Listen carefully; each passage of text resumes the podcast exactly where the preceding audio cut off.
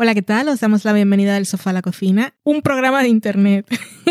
Yo soy Valen, estoy con Dani, venimos a hablar hoy de las cosas de siempre, en este caso es una serie. Hola Dani, ¿qué tal? Hola, ¿qué tal? Pues vamos a hablar de una serie de Netflix, es una serie animada o es un anime? ¿O es No, una es serie una animada? serie de animación. Es una serie de, sí, una serie de unos muñequitos, como decían en Colombia. Una serie de animación de la que en realidad yo no sé absolutamente nada. Viene Dani a hablar de ella, se llama Blue Samurai. Blue Eye Samurai. Casi.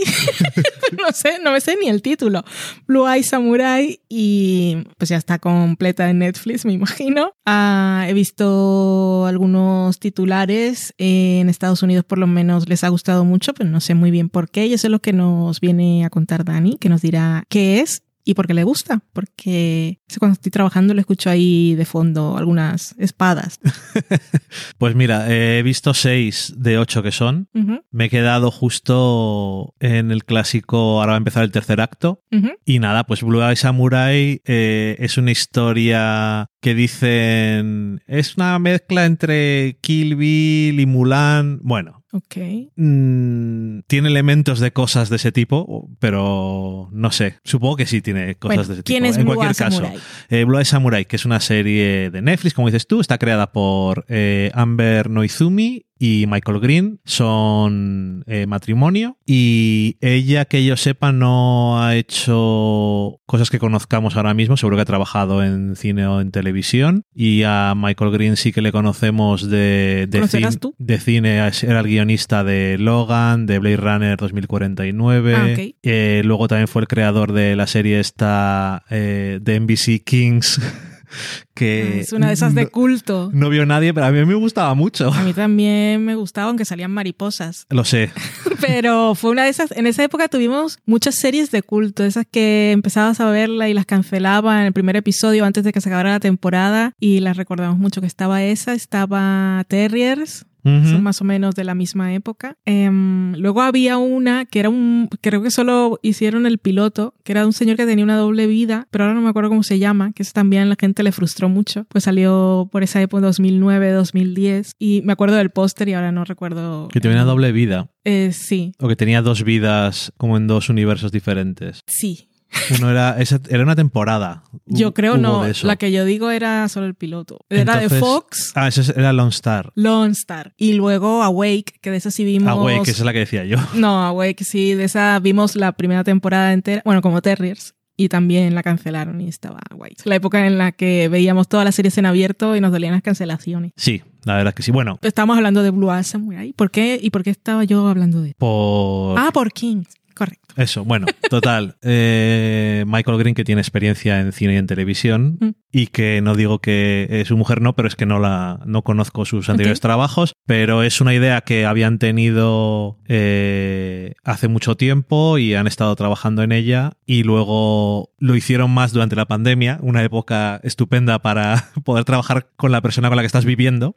Y. Pero eh, ¿quién es Blue Eye Samurai? durante el, el desarrollo se dieron cuenta de que solamente se podía hacer eh, en animación lo que querían hacer y, se lo presentaron a Netflix, lo compraron y demás. Blue Samurai, eh, protagonista es Misu, que mm, estamos... Sí, estamos en durante la época del el siglo XVII en Japón y es una época en la que estaba prohibida la entrada de cualquier persona que no fuera japonesa en Japón y solamente había gente que era de allí. Están cerradas las fronteras totalmente. Y el protagonista, bueno, yo creo que esto lo- digo, son spoilers. En la serie lo dicen al final del primer episodio, pero yo creo que es una tontería porque seguro que vienen todas las premisas. Eh, es un samurái que está buscando venganza porque tiene los ojos azules, efectivamente, porque es eh, algo que consideran una aberración, que es, eh, es su madre era de Japón y su padre era un europeo. Exactamente, eso es lo que me estaba Y intrigando. está con lo que buscando eh, a todos los europeos que había cuando ella nacieron, que eran cuatro, y para matarles. Y... ¿Cómo-?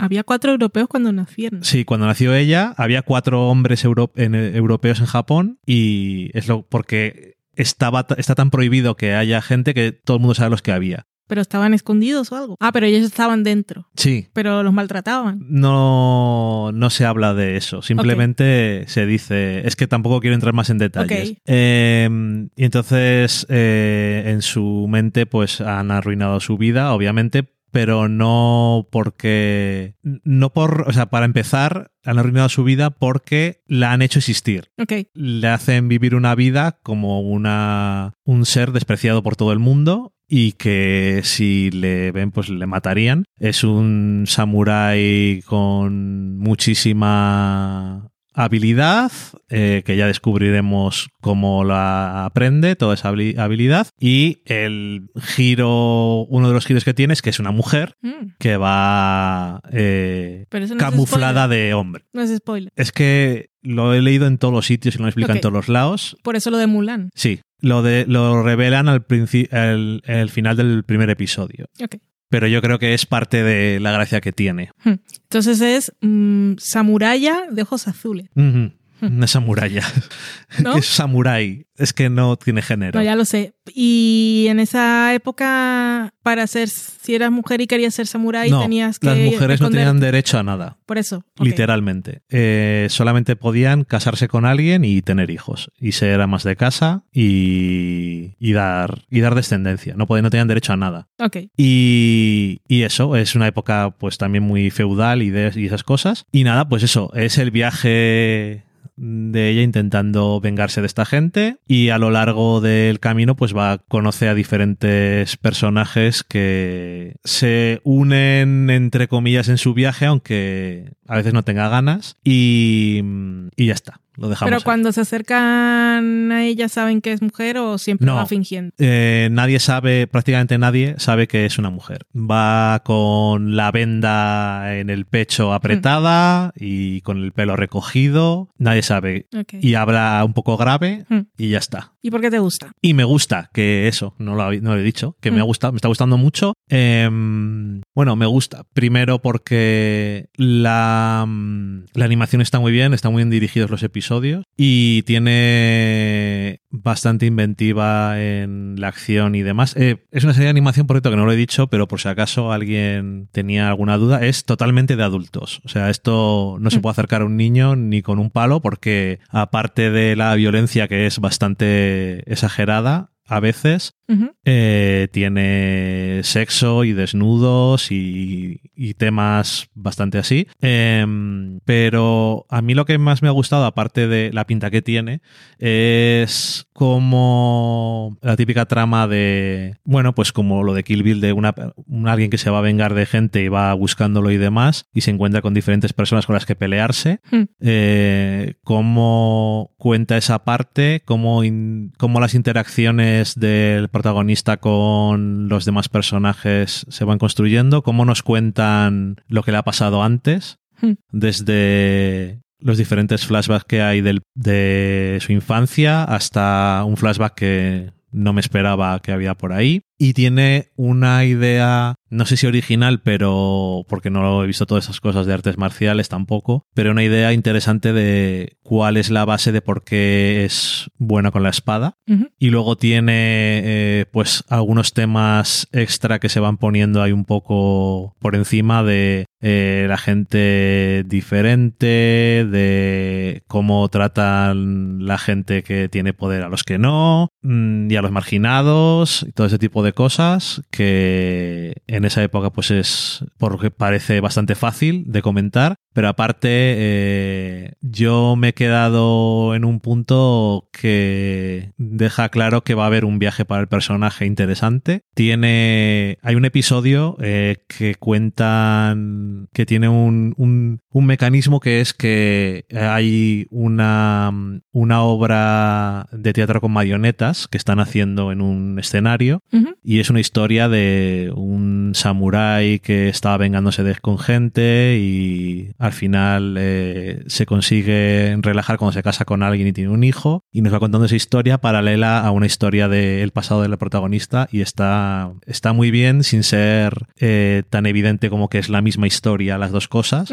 Y está muy bien está muy bien montada la serie y cómo van tiene muy claro todos los los beats emocionales que tiene que ir tocando y además también tiene muy claro que no es una serie, aunque es un poco realidad eh, aumentada, aunque eso es otra cosa diferente, pero bueno, nos entenderemos, no es ficción, o sea, no es fantasía. Entonces, las peleas y tal, aunque sean muy violentas y todo eso, eh, son humanos los personajes. Entonces no son invencibles y se cansan. Eh, si pierden sangre, pues se quedan inconscientes, cosas normales, ¿no? Pero bueno, que eso muchas veces también se pierde un poco porque le dan como ese toque fantasioso para que sea el protagonista un poco más infalible y más molón Hmm. Y otra cosa de la que no tienen nada de miedo es dejar claro que a través del tema de que la venganza pues no es una cosa mm, que normalmente es muy satisfactoria en las ficciones, sí. Eh, dejarte claro que el la protagonista no es nada agradable ni eh, likeable, o sea, te puede caer bastante mal incluso, hmm. algunas veces, con algunas cosas que hace. ¿A ti te cae mal? Eh, no porque la entiendo, pero a veces dices, pobre mujer.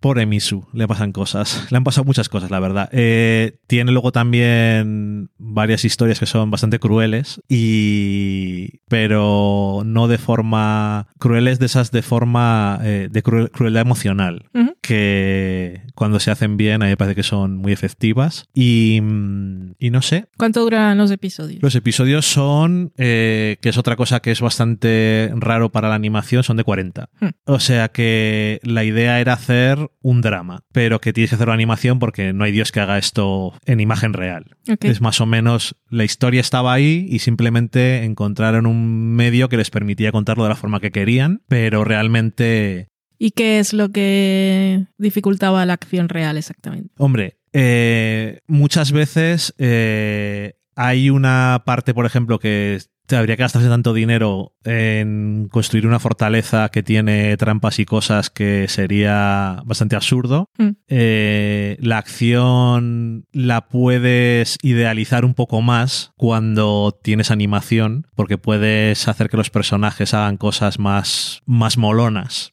por decirlo de alguna forma. Y además es mucho, es mucho más fácil hacer que sea todo muy fluido y quede perfecto y no tardas, no tardas tanto en hacerlo, ¿no? Em, además eso, que... Díselo a un animador. ¿Eh? Díselo a un animador. Bueno, no digo que sea fácil. digo que... Bueno, ya sabéis lo que digo.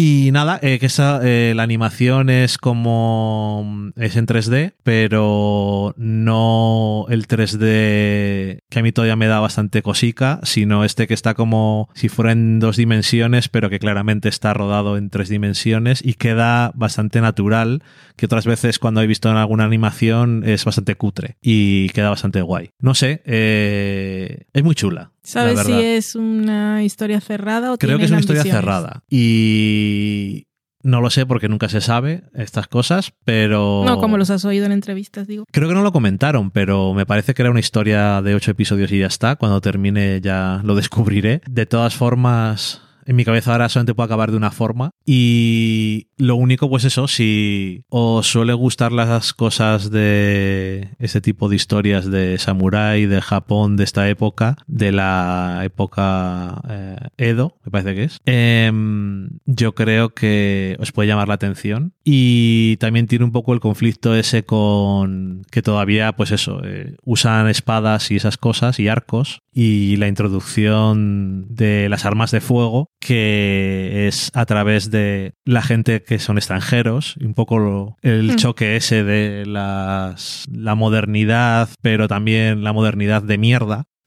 Y las cosas tradicionales de Japón y todo eso. No sé, a mí me, me está gustando, me está convenciendo que igual hay, hay, algunas veces que en algún episodio que dicen, aquí me parece que tiene demasiada poca acción. y digo, bueno, no sé. A mí me parece que tiene justo la acción que hace falta. Mm. Porque la que tiene es muy intensa y entretenida. Y luego la parte dramática y eso está muy bien. Así que, que nada, guay. Pues genial, hay que dar la recomendación de Blue Eye Samurai que está en Netflix. Y con esto os decimos adiós hasta luego y pasadlo muy bien hasta que nos volvamos a escuchar. Chau, chau. Adiós.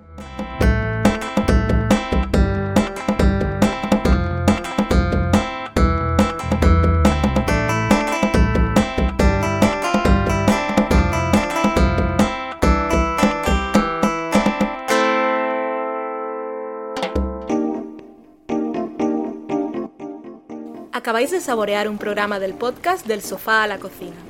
Para prepararlo hemos usado los siguientes ingredientes. Un Dani, una Valen y una licencia Creative Commons, reconocimiento no comercial compartir igual. Cuando tenemos los ingredientes los picamos muy finos, los dejamos pochando en una sartén y cuando estén caramelizados los mezclamos con la licencia Creative Commons, que cuidado, no admite uso comercial de la obra original ni derivadas, que se tienen que distribuir con la misma licencia que la original, siempre citando a los creadores. Después de 10 minutos, condimentamos la mezcla con iTunes, iBooks, Twitter y un poco de Facebook. Si no encontráis las adecuadas en el mercado, buscad el nombre del blog. A continuación, introducimos en el horno y, después de 30 minutos, lo servimos aderezado con música distribuida con licencia Creative Commons a través de Jamendo. Al final del post correspondiente vienen especificadas concretamente. Si tenéis alguna duda con respecto a la receta o a cualquier otra cosa, podéis preguntarnos a través del correo electrónico del sofá a la cocina Buen apetito.